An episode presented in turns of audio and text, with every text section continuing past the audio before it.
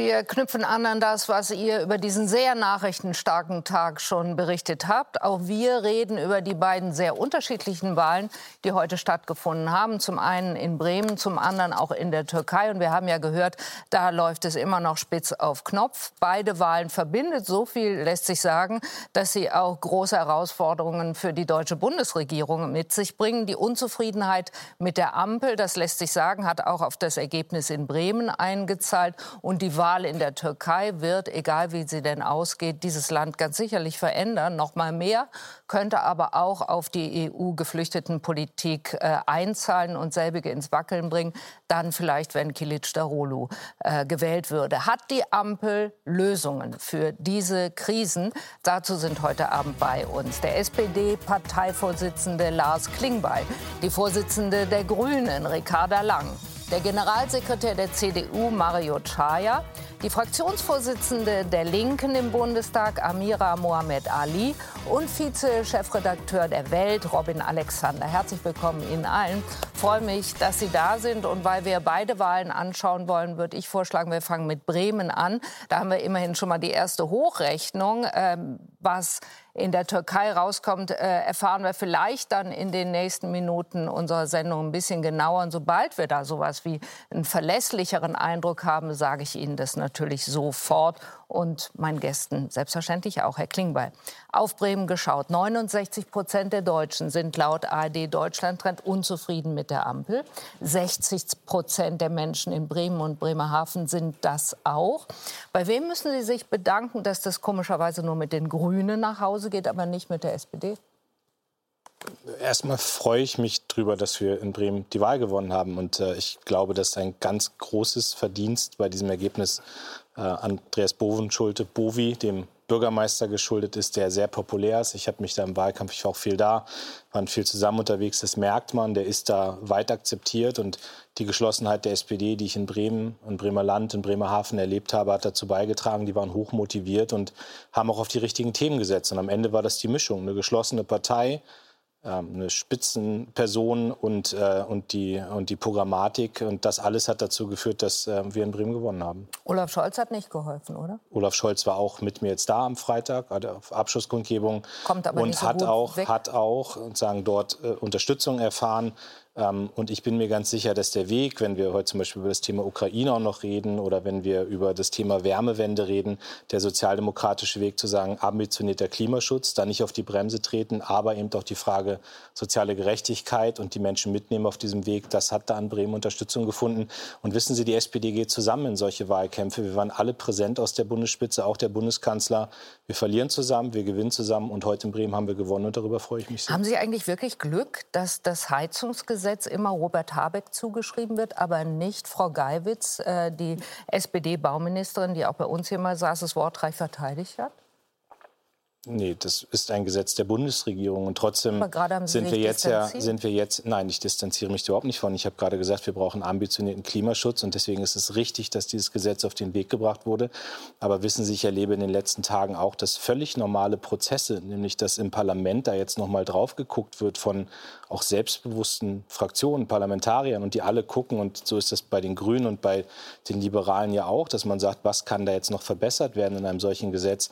Das ist völlig normal. Das hat die SPD deutlich artikuliert die letzten Tage, dass uns Förderung da noch nicht reicht, dass wir über Übergangsfristen gucken wollen, dass wir die Mieterinnen und Mieter noch mal stärker auch in den Mittelpunkt rücken. Völlig normaler Prozess und das hat nichts mit für oder gegen oder auf wessen Seite ist das, sondern das ist normal in einer Demokratie.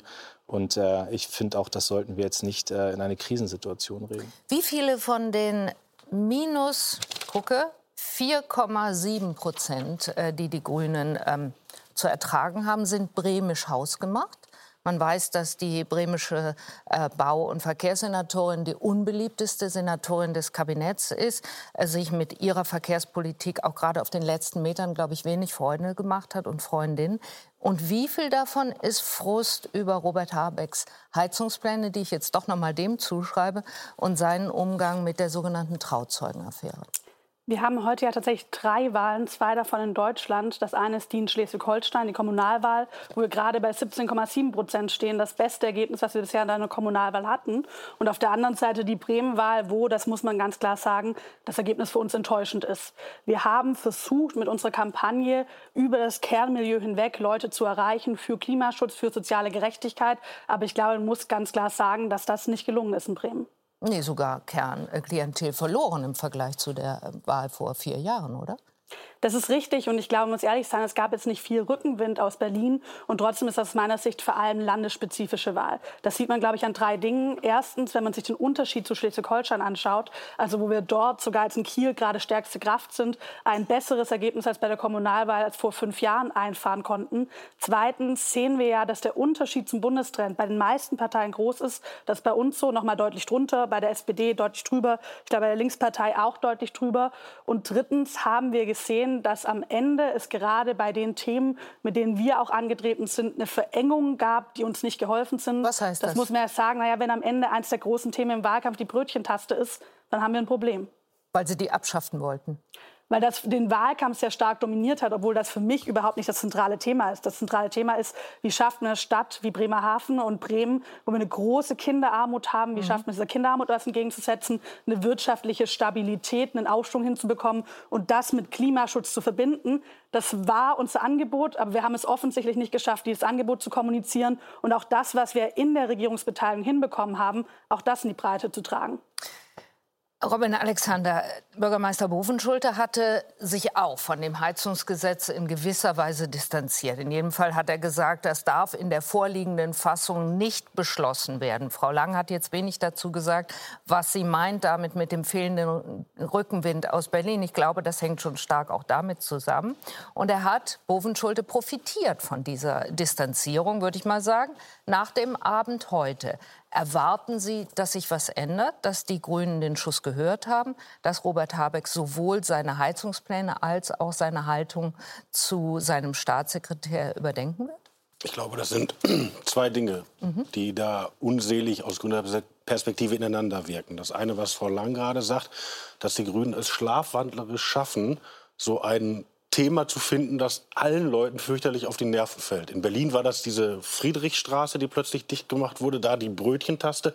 Also als wolle man... Muss man vielleicht mal erklären, ja, was das ist? Man kann irgendwie auf einen Parkscheinautomaten drücken und bums dann 20 Minuten oder sowas Brötchen oder anderes kaufen gehen und dann Erst läuft die Uhr. Ich hatte davon noch nie gehört. Ich auch nicht. Aber, aber, es Fan. war populär und auf die Idee zu kommen, etwas Populäres zwei Wochen vor dem Wahlkampf anzugreifen, muss man erst mal schaffen. Also die, es gibt in den Grünen eine Kultur des Eigentors, die jetzt funktioniert hat in Berlin und in Bremen. Den Fall Heizungsgesetz würde ich davon aber unabhängig verhandeln, weil das Heizungsgesetz ist ja nicht die Brötchentaste sondern da geht es ja um etwas ganz Zentrales, nämlich wie wird die Energiewende im Bereich Gebäude gemacht. Mhm. Und da ist der Urplan natürlich schon aus dem Hause Habeck, besser gesagt aus dem Hause Greichen, aber die Verbindung haben wir ja jetzt gelernt. Mhm. Aber die SPD hat es mitgetragen. Also Frau Geiwitz hat diesen Entwurf mitgetragen. Mhm. Und als es dann dafür Gegenwind gab, hat man von der SPD nichts mehr gehört. Und reihenweise sind Sozialdemokraten auf Distanz gegangen. Ja. Und das haben wir ja schon mal erlebt bei der legendären Gasumlage vor ein paar Monaten. Die war auch ein gemeinsamer Plan von Wirtschaftsministerium und Kanzleramt und irgendwann stellte man Habeck dafür in den Senkel. Also ich glaube, ganz unglücklich ist die SPD nicht, dass man diesen doch lange populären grünen Politiker deutlich gestutzt hat. Und das Ergebnis in Bremen, was erzählt das jetzt? in den Punkten, die Sie angesprochen haben, der SPD eventuell. Genauso machen wir es weiter, uns immer auf den letzten Metern distanzieren, wie Sie es gerade ausgeführt haben. Den Grünen, oh, wir müssen aufpassen. Das Interessante ist doch, die, die eigentlichen Zahlen, also wie viele Arbeitsplätze, wo ist man bei den Bildungsabschlüssen, wie viel Kinderarmut gibt es, also die Zahlen, die man objektiv erheben kann, sind schlecht für Bremen. Und das leugnet auch niemand. So, und der Bürgermeister der Partei, die das seit 77 Jahren jetzt führt, sagt, er möchte es weitermachen trotzdem. Also er möchte was anders machen, aber in derselben Formation. Und es gelingt den politischen Herausforderern nicht, darüber eine Debatte zu führen.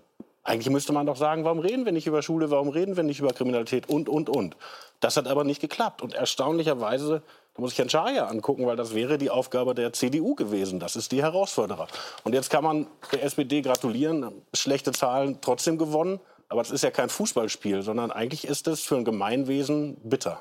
Warum gelingt es der CDU nicht, Profit zu schlagen aus einem bundespolitischen, hätte man ja annehmen können, Rückenwind. Friedrich Merz ist verschiedentlich auch aufgetreten, hat gedacht, er macht das auch zu seiner Wahl, schafft es aber jedenfalls nicht, eine neue Klientel zu erobern, die ihn da auch oder die die Bremer CDU weitertragen würde als bis 25,7 Prozent, ist nicht mehr stärkste Kraft und löst auch nicht den Bürgermeister ab, was alles das Ziel war. Ja, die persönlichen Beliebtheitswerte des Bürgermeisters sind schon sehr hoch gewesen. Ich war auch einige Male in Bremen, man hat das da gespürt. Die Sorgen sind groß. Es ist uns aber nicht gelungen, äh, beispielsweise die großen Probleme in der Bildungspolitik zum Ausdruck zu bringen und umzusetzen. Wir haben große Probleme in der inneren Sicherheit. Wenn ich an die Zustände am Bremer Bahnhof denke, die sind ja noch mal schlimmer als in Berlin an dem einen oder anderen Standort.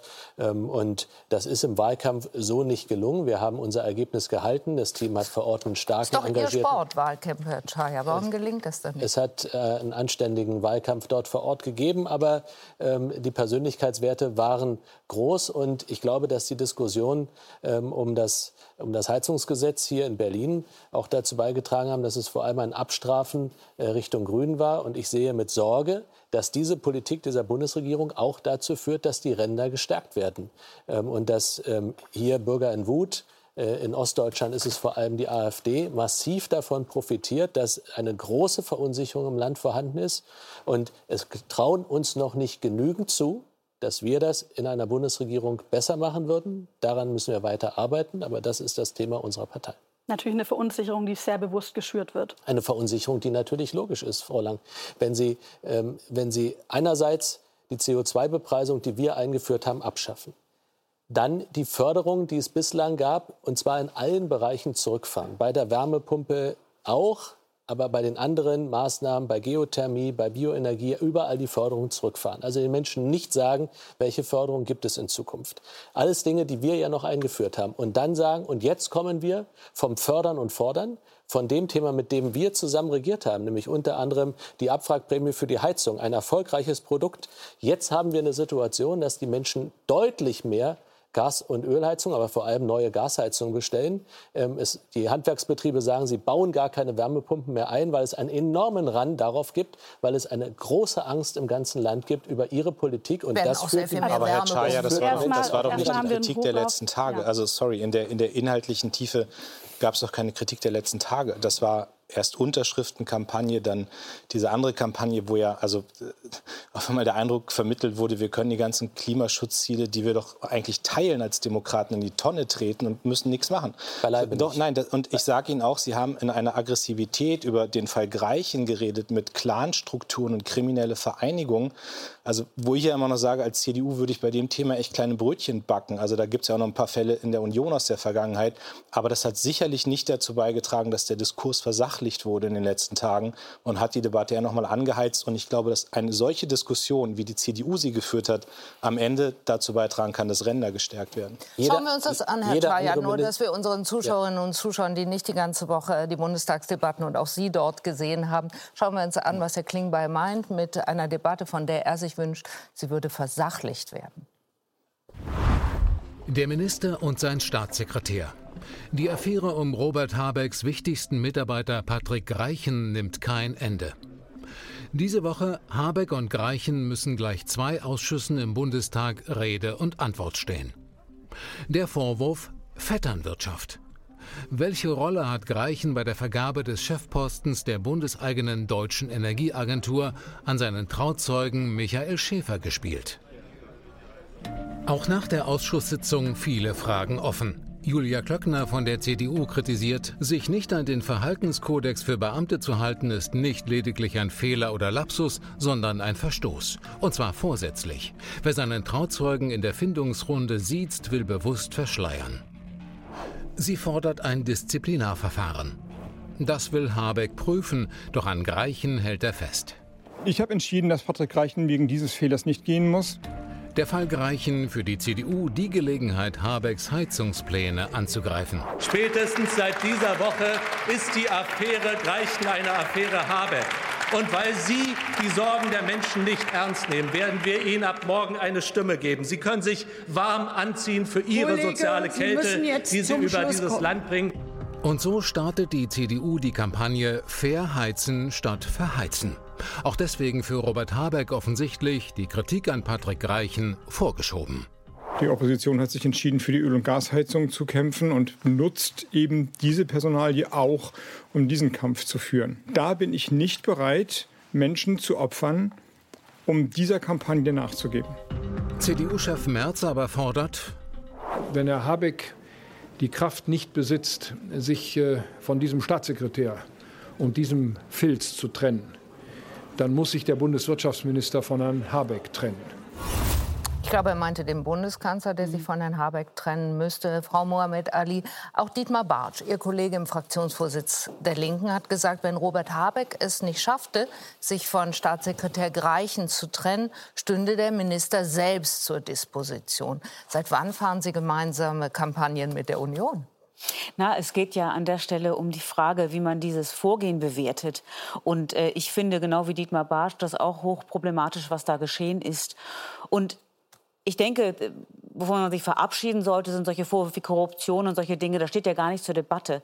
Aber was dieser Fall ja zeigt, ist, dass hier offenbar politische Entscheidungen in sehr, sehr kleinen Runden getroffen werden. Da hat man dann den Trauzeugen, da hat man dann den Schwager, da hat man dann noch die Schwester, die in anderen äh, sehr nahen verwandten Gremien sitzt.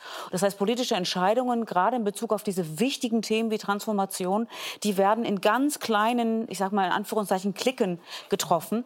Und das finde ich problematisch, weil wenn man nur so eine kleine Blase hat, dann äh, sieht man, und das sieht man auch, finde ich, in den politischen Entscheidungen, dass da die Erfahrungen von vielen Menschen in unserem Land keine Rolle spielen und dass da Entscheidungen gefällt werden, die auch einer Lebensrealität vorbeigehen. Also müsste der Staatssekretär in jedem Fall in den Ruhestand versetzt werden. das würde ich für richtig halten, ja.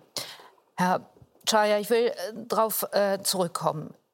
Frau äh, Mohamed Ali hat jetzt gesagt, sie findet Korruptionsvorwürfe in dem Zusammenhang falsch. Sie haben ja von Filz gesprochen, von, von äh, ich glaube auch, dass viel auch Wort, das Wort von, von einer Art, nee, Korruption weiß ich nicht mehr, das kriege ich nicht zusammen. Aber ich will was anderes fragen. Herr Greichen hat ja seinen Fehler zugegeben.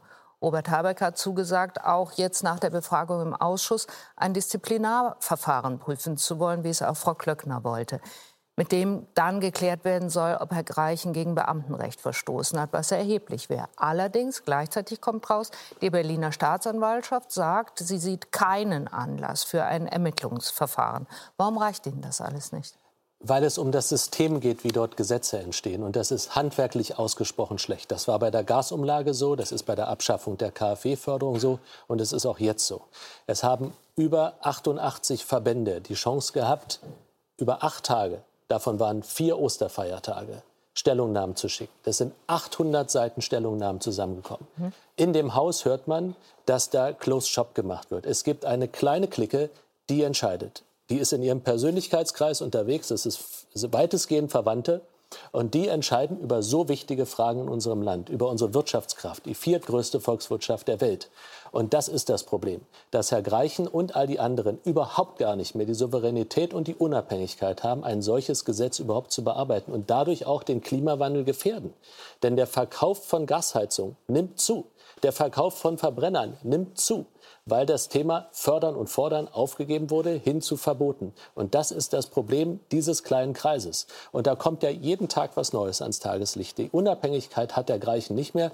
Und Herr Kollege Klingbeil, andere wären dafür längst zurückgetreten. Und zwar von Ihrer Partei, von unserer Partei, von der FDP, von der CSU. Es ist völlig egal. Es wären andere längst dafür zurückgetreten. Und dieser Staatssekretär ist nicht mehr zu halten für eine so grundhafte Aufgabe, die er hier zu bewältigen hat. Ich glaube, das wissen alle in der SPD genauso und sie schauen nur zu. Und das tut dem Land nicht gut, sondern es stärkt vor allem die politischen Ränder. Frau Lang, Ja, die CSU ist natürlich bekannt für ihre Rücktritte, aber ich glaube, Sie haben jetzt gerade ja sehr eindrücklich gesagt, dass es Ihnen weder um Aufklärung noch um Transparenz geht, sondern um das Beibehalten von Fossilen, also eigentlich um die Klimapolitik. Ich finde, bei Patrick Reich muss man sehr klar Wo unterscheiden. Hat er das gesagt? Naja, er hat ja über das GEG geredet, er hat über den Klimaschutz geredet, über den Verbrenner.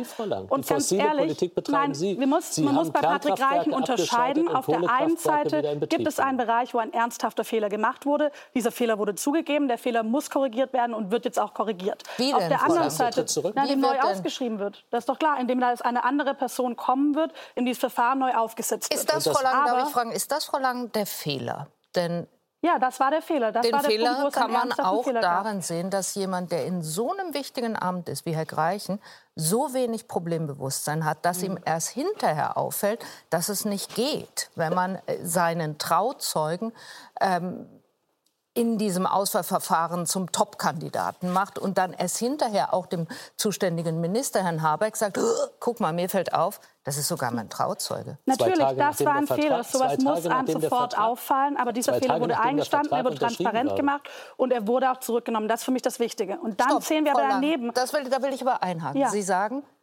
so ein Fehler muss sofort auffallen. Das darf doch gar nicht passieren. Das sagt doch Patrick Reichen selbst. Natürlich, dass das sozusagen, dass man da eine Aber deshalb noch mal die Frage, wenn man so Fehler war. wenig Problembewusstsein hat. Aber das in so Problembewusstsein einem ist ja da. Amt. Genau deshalb hat er es ja öffentlich gemacht, selbst öffentlich gemacht, hat er Rede und Antwort gestanden, wurde es jetzt rückgängig gemacht. Ich will aber einmal noch mal sagen, weil man hat ja gerade gemerkt, es geht hier um sehr viel mehr als um Patrick Reichen. Ich bin immer die Letzte, die sagt, wenn Kritik kommt, da haben wir eine Kampagne.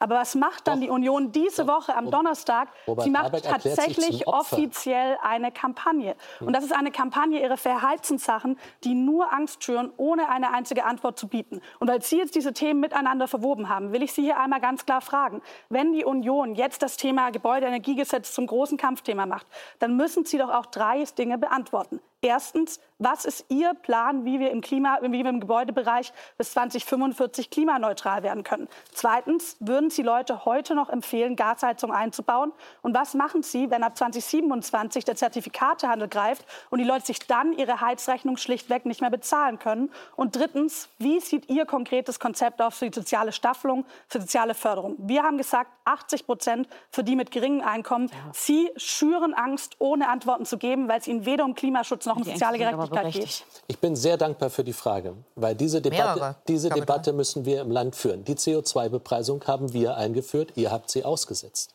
Wir haben einen Förderkatalog Zeit aufgesetzt. Krieges.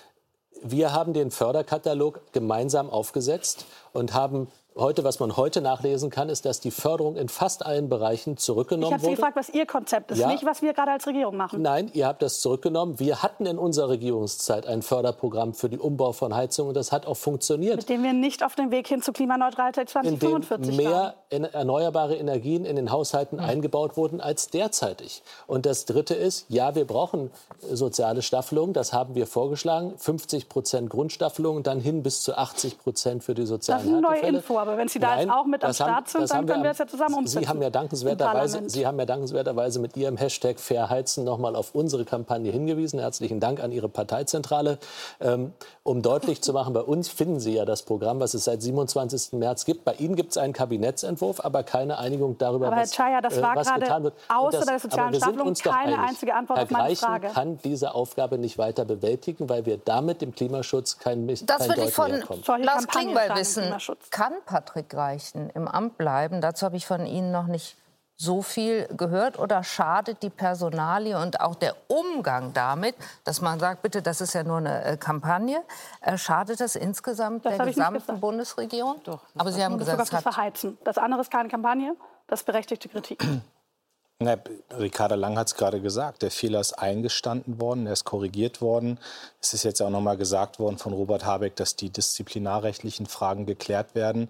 So und, und ich finde, das sind jetzt erstmal richtige Schritte. So und jetzt erlebe ich aber in der Tat und da muss ich Ricarda Lang oder da gebe ich Ricarda Lang völlig recht.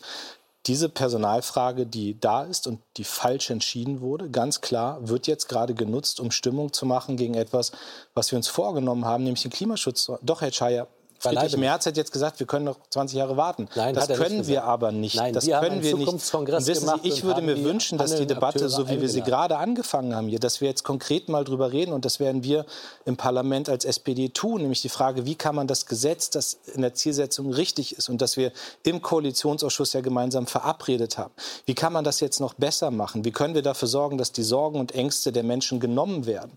So, und, und da, da finde ich, hat jetzt der Regierungsentwurf schon vieles Richtiges beinhaltet das, aber wir haben noch Punkte, über die wir reden werden als SPD. Aber in einer aufgebrachten Stimmung, ja, wo es ja erst sogar um Unterschriften sammeln bei Ihnen ging, also wo kann ich gegen Klimaschutz unterschreiben, das bringt ja nichts, wenn wir in einer solchen, in einer solchen Situation dann versuchen, die vernünftigen Lösungen zu finden. Konzentrieren Sie sich doch darauf, im Parlament Ihre Vorschläge einzubringen, in den Ausschüssen Ihre Vorschläge einzubringen, aber hören Sie auf, auf der Straße Protest gegen sinnvollen Klimaschutz zu machen. also wir werden die Mobilisierung, wir werden die Mobilisierung von all denen, die in diesem Land Angst und Sorge haben, weiter Und ich will noch sagen, Ihre Kampagne sieht man in Bremen ja auch, also vernünftiges Ergebnis. Aber Sie hatten doch gehofft, dass Sie nach oben gehen, dass Sie nach oben gehen mit denen. Und Sie haben doch gesehen, die nach oben gegangen sind, sind die ja, rechtspopulistischen aber die, aber die Ursache Parteien. sind doch nicht diejenigen, die auf die Probleme hinweisen, sondern diejenigen, die dieses politisch Gesetz klug haben. zum einen, dass die Grünen sagen oder vor allen Dingen auch Robert Habeck sagen, das ist hier gerade eine Kampagne gegen das Wirtschaftsministerium, gegen die Entwürfe desselben, gegen äh, Patrick Greichen. Ähm, oder wäre es jetzt angezeigt zu sagen, bitte, ich kann an dem Mann nicht mehr festhalten? Also wenn er beamtenrechtlich was falsch gemacht hat, dann muss er zurücktreten. Das wird jetzt geprüft. Wenn das nicht der Fall ist, ist das eine politische Entscheidung. Und dann kann das der Habeck entscheiden. Weil der ist sein Minister und der muss entscheiden, braucht er diesen Mann so dringend, dass er diese Angriffsfläche bietet? Will er ein Signal an die eigenen Leute schießen, ich halte an, unser, äh, an die eigenen Leute senden, ich halte an unseren Leuten fest? Oder was ist die Idee dahinter? Aber das ist dann eine politische Entscheidung. Beamtenrechtlich wäre zu prüfen, Frau Mohamed Ali ist äh, Juristin, dass er frühzeitig hätte sagen müssen, ich darf hier nicht parteiisch sein in diesem Verfahren. Und wenn ja, muss ich es transparent machen. Jetzt ganz schlecht und sehr grob ich von glaube. Um das wirklich zu verstehen, muss man sich äh, vor Augen führen, der hat da nicht seinen Trauzeugen reingeholt, weil er glaubte, ähm, der braucht jetzt dringend einen Job, sondern der kannte alle Bewerber. Mhm. Der hat ja im Bundestag erzählt, von den neun Leuten bei diesem entscheidenden Gespräch hat er sechs geduzt. Weil diese Szene, die die Energiewende gerade macht auf grüner Seite, ist tatsächlich total eng. Die kennen sich alle 20 Jahre. Und teilweise haben die dann auch geheiratet. Ganz selbstverständlich. Und das ist ein Problem für unser Land. Und das ist einerseits ein Problem, dass das sehr äh, dass das sozusagen etwas hat, wo wenig von außen rankommt. Und dann sind das auch Leute, die, die eine große Mission haben oder eine Agenda. Aber das Problem ist auch, dass die anderen Parteien ziemlich wenig aufgestellt haben.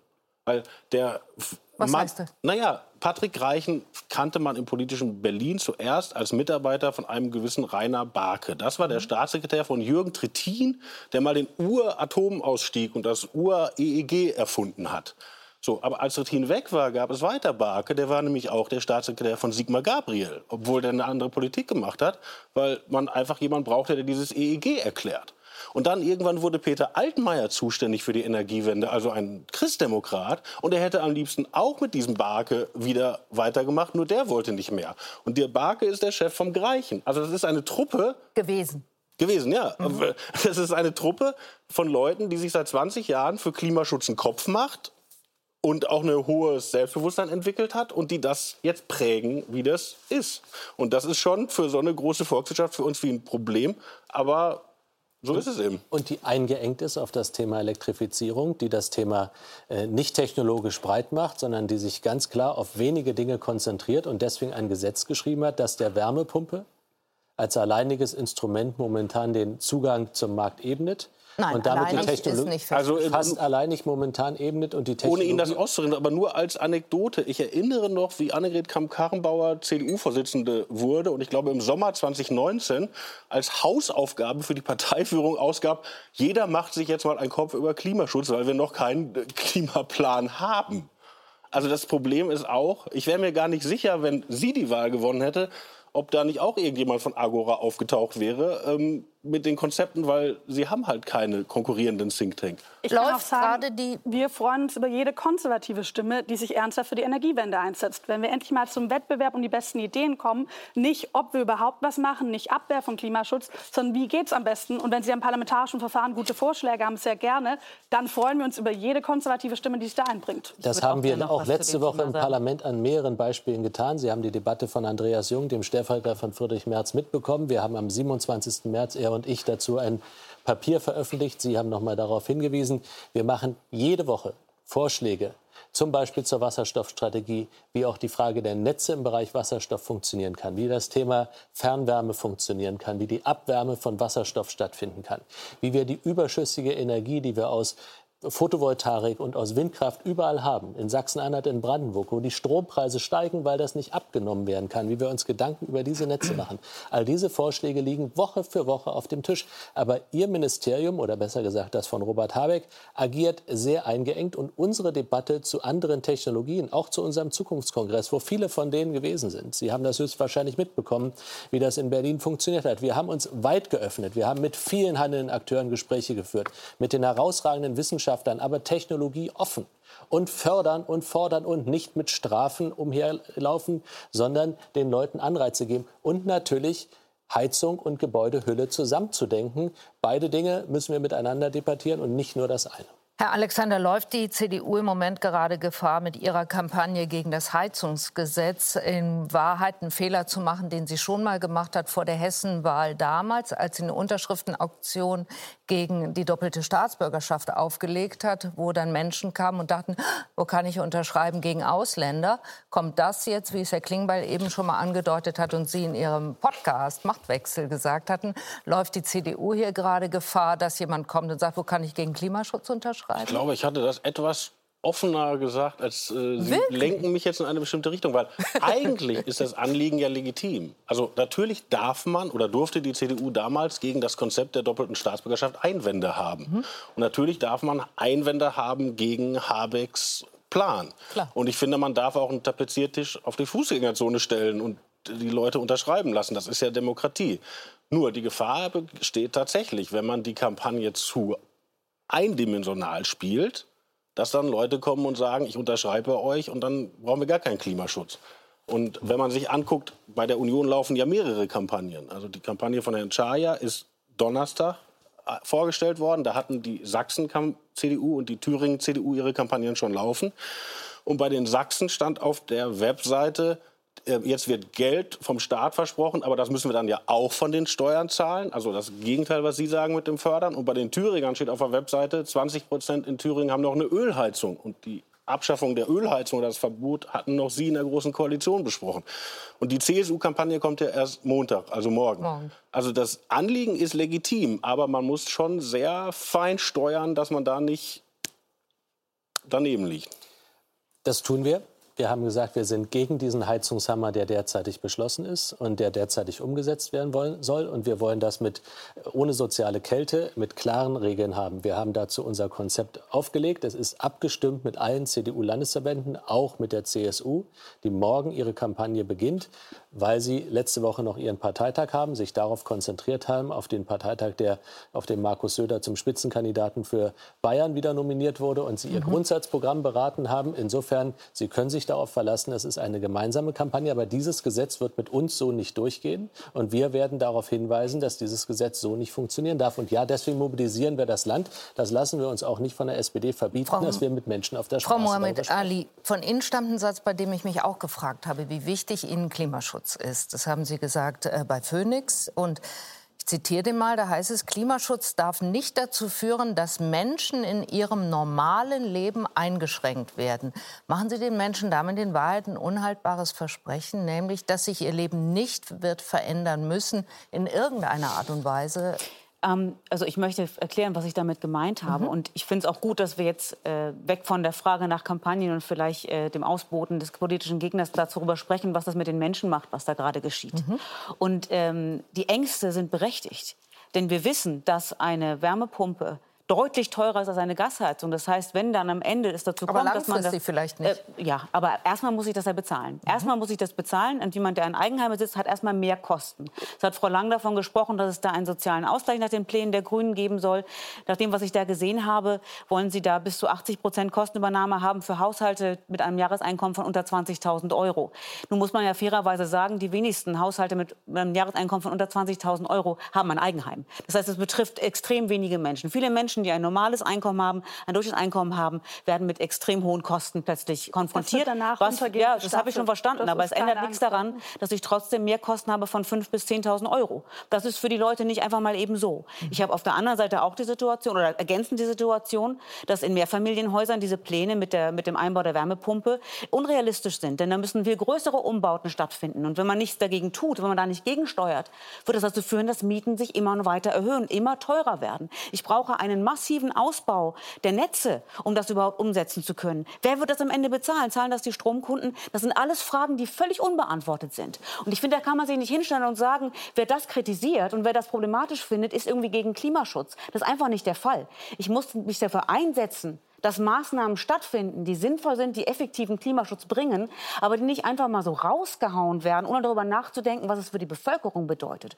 Und das geschieht immer mehr. Und was ich damit sage ist, ja, natürlich brauchen wir Klimaschutz, natürlich müssen wir Klimaziele einhalten. Mhm. Aber ich finde es schon auffällig, dass es sehr viele Maßnahmen gibt, die in Planung gehen, die einmal rausgehauen werden. Und dann sieht man, wen belastet das am meisten. Und das ist in der Regel die Bevölkerung. Es sind in der Regel die Menschen mit normalem, mit mittleren Einkommen, deren Leben plötzlich immer schwerer wird, unerschwinglich wird und die nicht mehr wissen, wie sie das bisschen Wohlstand, was sie sich erarbeitet haben, irgendwie halten können. Und das geht nicht. Es geht nicht, dass man Klimaschutz regelmäßig macht auf Kosten der Bevölkerung, die an vielen Stellen überhaupt keine Wahl hat. Ich habe als Mieterin überhaupt keine Entscheidung, wie bei mir in der Wohnung äh, geheizt wird wird. Das macht der Vermieter. Ich habe keine Entscheidung oder keinen Einfluss darauf, wenn die Kosten steigen. Und das wird nicht berücksichtigt. Und da haben viele Menschen aus, aus berechtigte Sorge.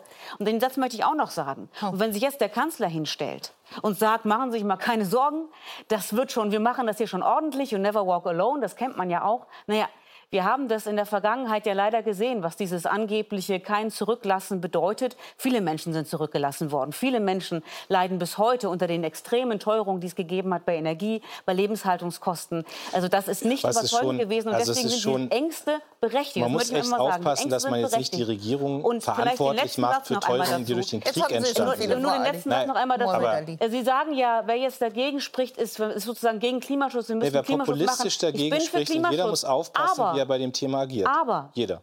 Aber es gibt ja jetzt bereits Erhebungen darüber, wie viel CO2-Einsparungen diese Maßnahme bringen wird bis 2030. Da reden wir von 1,4 Prozent. Das ist ja nicht nichts.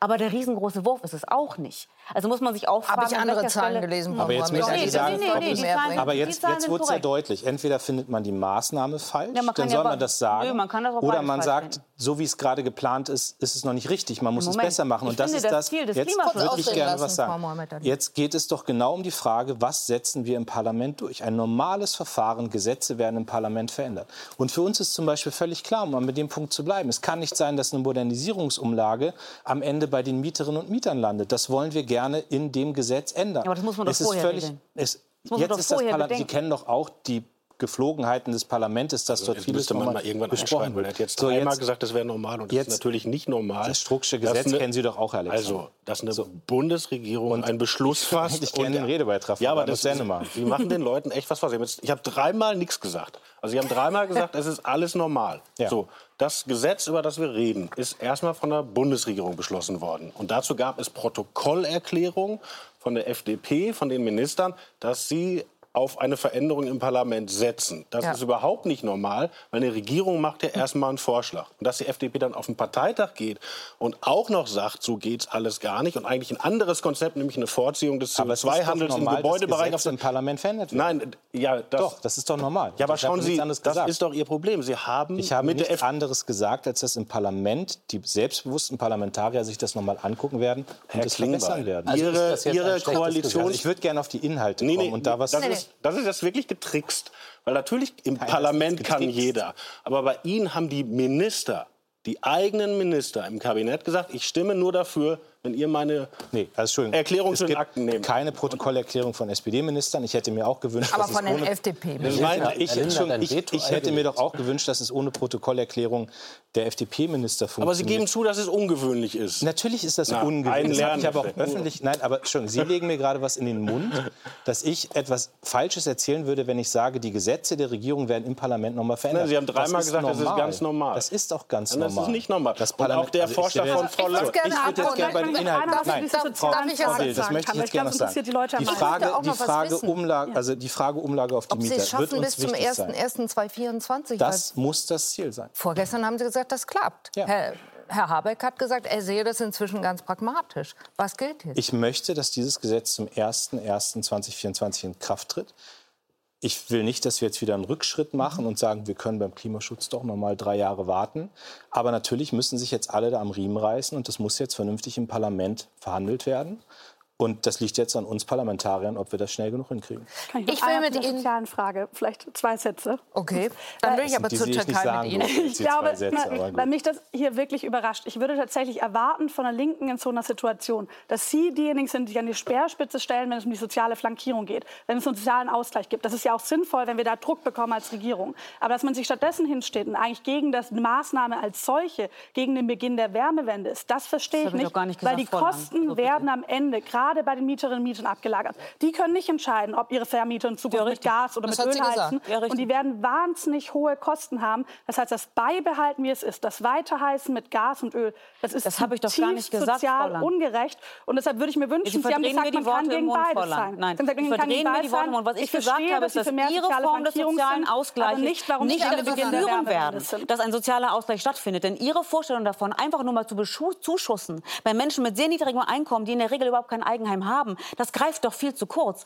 Und sehr viele Punkte sind da überhaupt nicht bedacht. Und das habe ich angesprochen. Und da kann man sich nicht hinstellen und sagen, wir haben schon für den sozialen Ausgleich gesorgt, wenn Ihre Vorstellung sich daran irgendwie sozusagen äh, nur, nur darin besteht, diejenigen mit extrem niedrigen Einkommen mit ein bisschen Förderung zu versehen. Aber das Sie ist nicht sozialer Meinung, Ausgleich, den es da Sie braucht. sind der Meinung, dass wir aufhören müssen mit den Öl- und Gasheizungen ab nächsten Jahr. Ja, das teilen Sie. Ich bin der Auffassung, dass man natürlich die Wärmewende braucht, aber die muss doch vernünftig geplant sein. Die muss doch die Kommunen, die müssen in der Lage sein, das überhaupt du- du- durchzustehen. Ich kann doch kein Gesetz verabschieden, bei dem ich eigentlich jetzt schon weiß, wenn man mal hinguckt, dass das die Kommunen mit den Krankenhäusern, mit den auch den kommunalen Einrichtungen in totale Schwierigkeiten bringen wird. Das muss ich doch vorher bedenken, bevor ich sowas einfach raushaue. Aber ich habe es immer noch nicht verstanden. Sind Sie auch der Meinung, ab Aber was nächsten wir Jahr hier keine neuen Öl- erleben, und doch, Gasheizungen? Nicht alle übereinander. was wir erleben, ist doch ein Muster.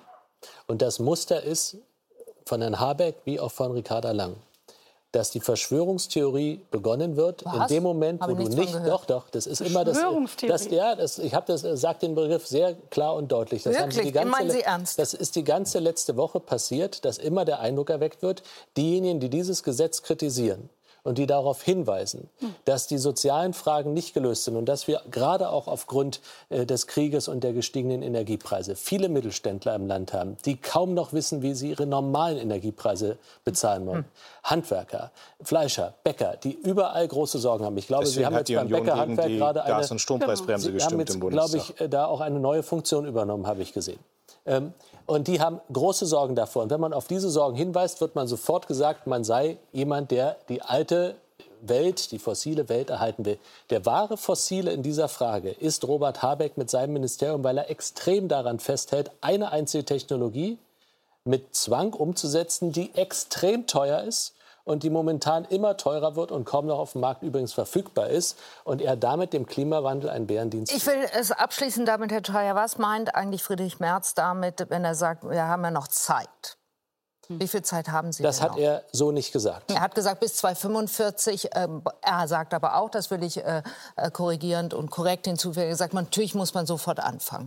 Wir haben auf unserem Zukunftsgrenz zum Ausdruck gebracht, unser Ziel ist es, mit den Ingenieuren, mit den Tüftlern, mit den Unternehmen in diesem Land, die technologieübergreifend extrem starke Ideen haben, dieses Ziel früher als 2045 zu erreichen. Und zwar Aber mit nicht zum Marktwir- 1. Januar. Und zwar mit marktwirtschaftlichen Instrumenten. Wir hatten ein bestehendes Gesetz mit Förderkriterien. Dieses bestehende Gesetz hat Robert Habeck eingestampft. Diese Förderung hat er runtergefahren, hat gesagt, ich setze aber dafür den Zwang ein, sag aber nicht, wie viel ich fördere. Und das ist ein handwerklich ausgesprochen schlechtes Gesetz. Und ich hatte nicht den Eindruck, dass Herr Klingbeil dem widerspricht. Ganz im Gegenteil. Er hat gesagt, das Gesetz ist so schlecht, was von Robert Habeck kommt, das muss das Parlament jetzt verändern. Das schauen wir uns an. 1.1.2024. dass es normal ist, aber dann. Kann hier Alexander Ich will mit Ihnen äh, gemeinsam zur Türkei gehen, wenn ich darf. Sind das die, die aktuellen Zahlen, äh, liebe Kolleginnen und Kollegen? Sagt mir das. Also, dann haben wir im Moment ausgezählte Stimmen 92 Prozent und dann hat Erdogan 49,76 Prozent, Kilic Darulu 44,49 Prozent. Heißt, es kommt zu einer Stichwahl, Herr Klingbeil. Sie haben vor kurzem Herrn Kilic Darulu äh, getroffen und kennengelernt, waren mit ihm, glaube ich, gemeinsam sogar im Erdbebengebiet, haben einen Eindruck von ihm. Ich will dazu sagen, es ist auch die Schwesterpartei. Mhm. Ähm, deshalb sind Sie ihm freundlich äh, gesonnen. Wäre Deutschland, auch die EU, besser dran mit einem Präsidenten Kilic Darulu?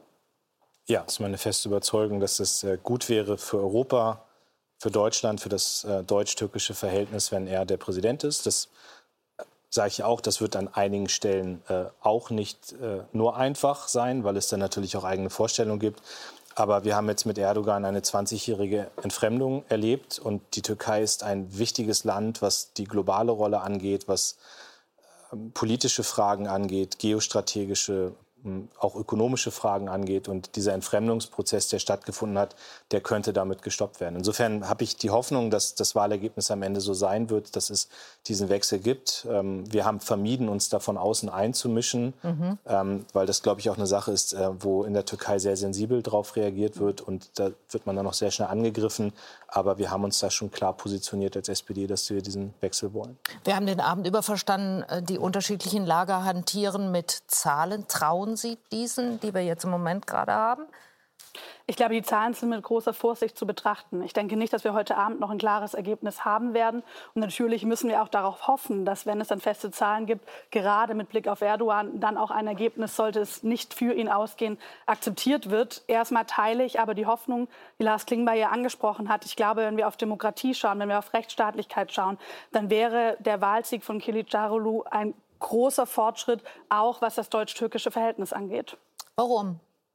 Weil wir doch gesehen haben, dass Erdogan innerhalb der letzten Jahre, und da haben wir auch in den letzten 20 Jahren eine wirklich problematische Entwicklung unter ihm erlebt, zunehmend Menschenrechte eingeschränkt hat, insbesondere wenn wir auf Kurden schauen, mhm. wenn wir auf LGBTIQ schauen, wenn wir auf Frauen schauen, der Austritt der Türkei aus der Istanbul-Konvention, also ein Abkommen zum Schutz von Frauen vor Gewalt, ist da nur ein Beispiel dafür. Und dieses Land sich dadurch in eine autoritäre Richtung bewegt hat, was natürlich auch für die Frage des Verhältnisses zur Europäischen Union extrem schwierig ist. Und an allererster Stelle würde ich mich erstmal für all die Gruppen, die ich gerade genannt habe, die Angst hatten unter Erdogan, deren Rechte eingeschränkt haben, mhm. für die wäre ein Wahlsieg gegen Erdogan erstmal ein Stück mehr Freiheit, mehr Rechte, mehr Selbstbestimmung, am Ende mehr Demokratie. Robin Alexander, Sie haben sich sehr intensiv mit der Geflüchtetenfrage über die zurückliegenden Jahre beschäftigt, auch mit, dem, mit der Frage, die dann schließlich dazu geführt hat, dass die EU mit der Türkei ein Flüchtlingsabkommen geschlossen hat. Wäre das unter Erdogan eher gesichert als unter Kilic Darulu? Das läuft jetzt aus. Also die letzten EU-Gelder werden jetzt ausgezahlt. Also es müsste etwas Neues passieren. Und der Oppositionsführer hat gesagt, dass er das Abkommen nicht noch mal machen will. Im Gegenteil, er also wir reden über dreieinhalb, vier Millionen Syrer, also mhm. wirklich viele Leute, die untergebracht sind und teilweise sind diese Strukturen von der EU finanziert. Und äh, Kilic Darulu hat gesagt, er will die alle nach Syrien zurückbringen. Also er hat eine Rede gehalten vor seinen eigenen Parteikadern, hat gesagt, wir brauchen Botschafter in Damaskus. Das heißt, er will sich mit Assad ins Benehmen setzen, dem Diktator, und dann bringen wir die Leute zurück und die EU bezahlt es. Und das scheint mir ein sehr verwegener Plan zu sein. Nun kann sein, wird alles nicht so heiß gegessen, wie es im Wahlkampf gekocht wird. Und ich persönlich bin sehr unverdächtig, Sympathien mit Herrn Erdogan zu haben, der meinen Kollegen Dennis Yücel ein paar Monate im Knast hatte. Also dass das auch nur einmal gesagt ist. Aber da käme in dem Fall etwas sehr Interessantes auf Deutschland zu. Der Journalist Can Dündar äh, genau wie Dennis Yücel, äh, verfolgt äh, von dem Erdogan-Regime, lebt im Exil in Berlin, weil, ihn, weil er sofort verhaftet würde, wenn er in die Türkei ginge. Dort droht ihm eine lange Haftstrafe, hat gerade im Interview mit der Welt, ihrer Zeitung, gesagt, dass es nicht einfach sein würde, sechs Parteien von einem solchen Deal, wie er sagt, also dem Abkommen, noch mal zu überzeugen. Das sei mit Erdogan einfacher gewesen. Erdogan selber sucht aber doch auch die Annäherung zu Assad. Wobei es damals so seltsam war, das hat damals der Ministerpräsident Davutoglu verhandelt, mhm. der ein ganz anderes Auftreten hat als Erdogan. Erdogan ist ja so bullig und hat Frau Merkel auch so ein bisschen öffentlich gedisst und Davutoglu mhm. war ganz anders. Und als dieser Deal fertig war, der für die Türkei wahnsinnig ähm, positiv war, also da ist richtig viel Geld geflossen, da war noch die Regel von Visafreiheit, da war die Rede von EU-Beitrittskapiteln. Ähm, die es nicht gibt. Ja, und, ist, und dann hat Erdogan Davutoglu sehr schnell beiseite geschoben. Deshalb könnte man sich vorstellen, wenn jetzt es eine demokratischere Türkei gibt und diese Sechserkoalition, dann könnte man denen auch über Visafreiheit reden. Dann könnte man auch darüber reden, wenn ihr die Menschenrechte in der Türkei so in Ordnung bringt, dass keine Leute aus der Türkei bei uns mehr um Asyl nachbitten, weil die Fälle steigen ja auch gerade. Mhm. So, dann genau. könnten wir euch wieder helfen, die Leute in Syr äh, die Syrer unterzubringen. Also es ist nicht so, dass die EU nichts anzubieten hätte. Mhm. Aber auf jeden Fall wird es interessant. Frau Mohamed Ali, was erwarten Sie? Sollte Kilic Darulu die Wahl tatsächlich gewinnen, wird es leichter für Deutschland und die EU oder schwerer? Ich glaube, dass äh, sollte er die Wahl wirklich gewinnen, die Chance besteht, dass es leichter wird. Das ist, kann man jetzt nur äh, prognostizieren. Ich denke, man muss da wirklich auch unterscheiden zwischen der innenpolitischen Situation, dem Thema der Menschen- und Freiheitsrechte in der Türkei. Mhm. Da kann man ähm, mehr Hoffnung haben, wenn Herr Erdogan abgelöst wird. Das andere Thema, Sie haben das richtig beschrieben, also diese Ankündigung von Herrn Kilic Darolu, äh, die Menschen, die jetzt in den Lagern sind, äh, möglichst schnell nach Syrien zurückzuschieben. Freiwillig. Das ist natürlich aus vielen Gründen Gründen äh, hochproblematisch, so problematisch zu sehen. Und ich glaube aber, dass an der Stelle würde ich gerne noch einen, einen weiteren Aspekt äh, in Bezug auf die Menschen, die da an der Grenze sind, ähm, äh, einbringen. Ich denke, dass äh, es dringend notwendig ist, dass über die Sanktionen gegen Syrien gesprochen wird. Das ist eigentlich ein Unding, dass nach wie vor Syrien sanktioniert wird. Wir wissen, dass diese Sanktionen äh, Herrn Assad nicht gestürzt haben, sondern dass es von so einer großen Armut führt. Das ist natürlich die Situation, dass Menschen einmal zurück nach Syrien könnten, praktisch unmöglich macht. Darüber muss unbedingt gesprochen werden, wenn jetzt solche Dinge auch bevorstehen. Ich will nur als kurzen Einruf, äh, genau. weil das ist mir wichtig, ähm, ohne dass ich nicht auch markieren würde, dass das wirklich ein Streitthema sein kann und dass ja. es wahnsinnig kompliziert ist, glaube ich, mit der nächsten türkischen Regierung, egal wer der Präsident ist, über das Migrationsthema zu sprechen. Kilic Darolo hat immer davon geredet, dass er möchte, dass Flüchtlinge freiwillig nach Syrien zurückkehren.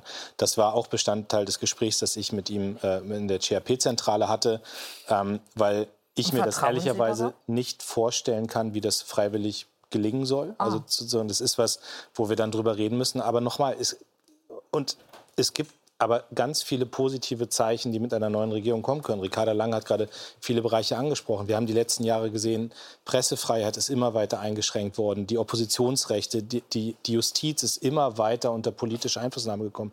Also das sind sehr viele positive Punkte, die mit einer neuen Regierung verändert werden können. Aber was die Migrationsfrage angeht, klar, werden wir da harte Debatten haben. Wir haben ein paar Dinge, glaube ich, wenn wir auf die Türkei offener wieder zugehen, als das in den letzten Jahren war, wenn wir die Hand ausstrecken, wenn wir der Türkei deutlich machen, dass wir sehr eng mit ihnen zusammenarbeiten wollen, dann bin ich mir sicher, werden wir auch in den Migrationsfragen eine Lösung finden.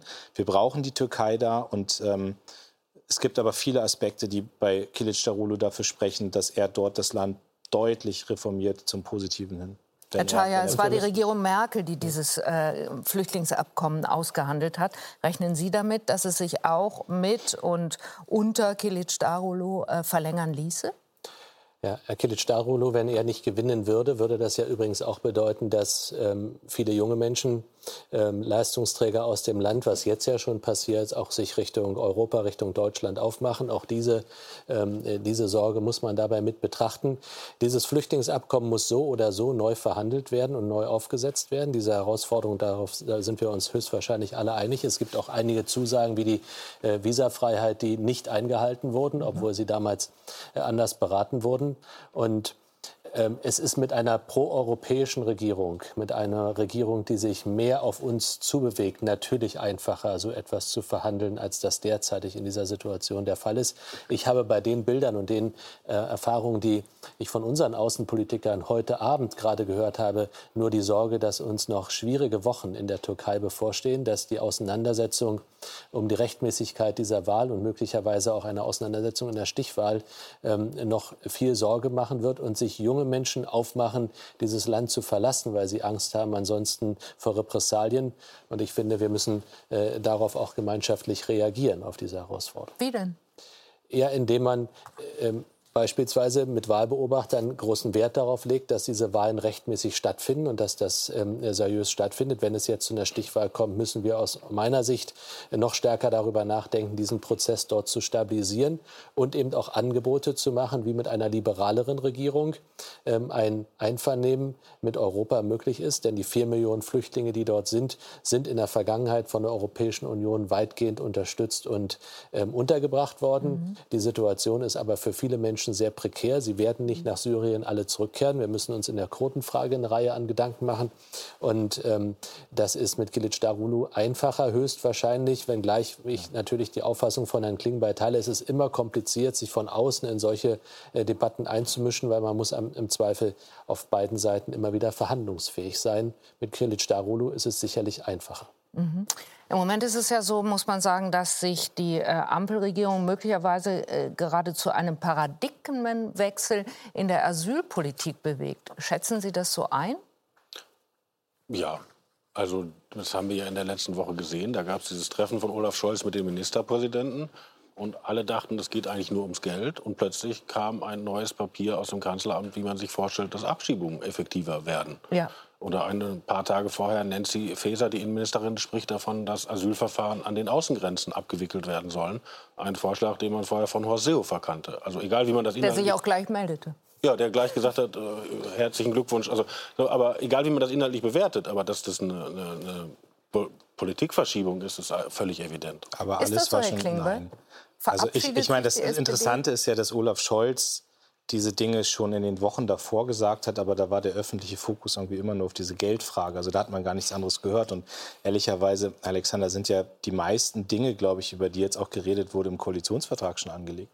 Weil ich habe eine feste Überzeugung, wir wollen, also das bringen wir ja auch auf den Weg, die Frage, wie, wie können wir neben der Fluchtmigration, die wir natürlich auch steuern müssen, äh, wie können wir dafür sorgen, dass Fachkräfte herkommen mhm. über das Einwanderungsgesetz. Da bringen wir jetzt sehr viel auf den Weg. Und das ist, das ist wichtig, dann auf der anderen Seite auch eben zu zeigen, wenn Menschen hier nicht bleiben können, dann müssen sie wieder gehen. Und da müssen wir auch schnell und effizient sein. Und natürlich auch die Frage, wie können wir an den EU-Außengrenzen das regeln? Wie können Migrationsabkommen geschafft werden? Also alles das ist im Koalitionsvertrag schon angelegt. Insofern ist da eigentlich das sehr überraschungsfrei. Dennoch hat sich zum Beispiel die JUSO-Vorsitzende Jessica Rosenthal, die sicherlich auch tiptop eingelesen ist, auch überrascht gezeigt und hat in Richtung ihrer Partei gesagt, die auch ihre eigene ist, Menschlichkeit und humanitäre Verpflichtung spielen in der aktuellen Debatte keine Rolle. Stattdessen spricht die Bundesregierung über, wie sie es nennt, Haftlager an den EU-Außengrenzen und schnellere Abschiebungen. Das ist einer sozialdemokratisch geführten Bundesregierung unwürdig. Ja, da muss ich deutlich widersprechen. Also wenn, ich habe es gerade gesagt, wenn wir mit dem Chancenaufenthaltsgesetz jetzt Dinge auf den Weg bringen, um Menschen das zu ermöglichen. Das ist ja was anderes. Das, das gehört auch mit dazu, dass Menschen, nein, das gehört alles das mit ist zu der einer, andere Strang. Alles gehört mit zu einer ordentlichen Migrationspolitik, dass wir Menschen, die lange hier leben, die geduldet werden, dass wir denen ermöglichen, dass die jetzt hier bleiben können, dass die arbeiten können, dass wir über Fachkräftezuwanderung dafür sorgen, dass andere Menschen herkommen können auch. Aber natürlich gibt es Rechte bei uns und Gesetze. Und wenn ein Gesetz festlegt, dass jemand nicht in Deutschland bleiben kann, dann muss das eben auch vollzogen werden, dass man wieder geht. Und das gehört alles mit zusammen. Die Humanität auf der einen Seite, die Klarheit auf der anderen Seite. Und das ist das, was Olaf Scholz, Nancy Faeser, andere jetzt in der letzten Woche noch mal rund um den Gipfel im Kanzleramt deutlich gemacht haben.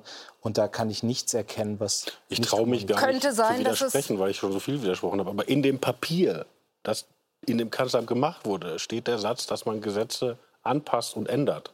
Also das kann nicht vorher das schon. Das wäre ja gut. Ja, ja man kann ja innerlich wär, dafür sein, das, aber die, die ja Idee, gut, aber die Wahrheit es, es wäre immer schon so gewesen und die Ampel und die SPD wäre immer schon, das stimmt einfach. Und man will, muss ja noch eins sagen, das, was Sie gesagt haben, Herr Klingbeil, muss ja auch eher realisiert werden können. Ähm, ist bislang, muss man sagen, immer an den innereuropäischen Realitäten, die keinen Verteilmechanismus ja, kennen, gescheitert. Also es gibt Anton Sachen, Hofreiter, das will ich noch sagen, von den Grünen, ähm, Sie kennen ihn, hat äh, Nancy Fasers Vorschlag im Spiegel-Interview als naiv bezeichnet. Deshalb hat gesagt, das setze voraus, dass Herkunftsstaaten Geflüchtete, die bei Registrierung abgelehnt werden, auch zurücknehmen, sei bislang noch nie hätte noch nie geklappt und hat auch gesagt, äh, Nancy Faeser macht das nur äh, nicht äh, aus Interesse an Europa, sondern in erster Linie geht es ihr um die Wahl in Hessen. Also ich kann äh, ohne jetzt Geheimnis aus dem letzten Koalitionsausschuss zu verraten, aber da habe ich schon gemerkt, dass wir da in der Koalition alle an einem Strang ziehen. Vielleicht muss man mit Toni Hofreiter dann noch mal im Besonderen reden, ähm, aber wir gehen da schon in die gemeinsame Richtung und wir wollen das da auf den Weg bringen. Und ich bin mir übrigens bei diesem Migrationsabkommen, das will ich hier noch mal sagen, die haben die letzten Jahre natürlich nicht funktioniert, weil man sich immer nur auf die eine Seite konzentriert hat. Also ihr nehmt Leute aus Deutschland zurück, aber wir machen ja gleichzeitig auch das Angebot, dass wir sagen, wir nehmen dann auch Menschen her. Und bei Indien sind jetzt die Abschüsse gemacht worden. Herr Stampf hat, glaube ich, sogar jetzt in der Welt am Sonntag heute gesagt, dass er äh, jetzt auch glaubt, mit Marokko ein weiteres Abkommen abschließen zu können. Also der hat sich da auf den Weg gemacht und das hat meine volle Unterstützung. Danke. Wow. Ein Nachrichtenstarker Tag, ich habe es gesagt. Danke für die Diskussion dazu. Die Tagesthemen machen mit ihrer regulären Ausgabe jetzt weiter. Helge Fuß hat es angedeutet und die ist, glaube ich, auch pickepacke voll. Das also jetzt. Tschüss und auf Wiedersehen.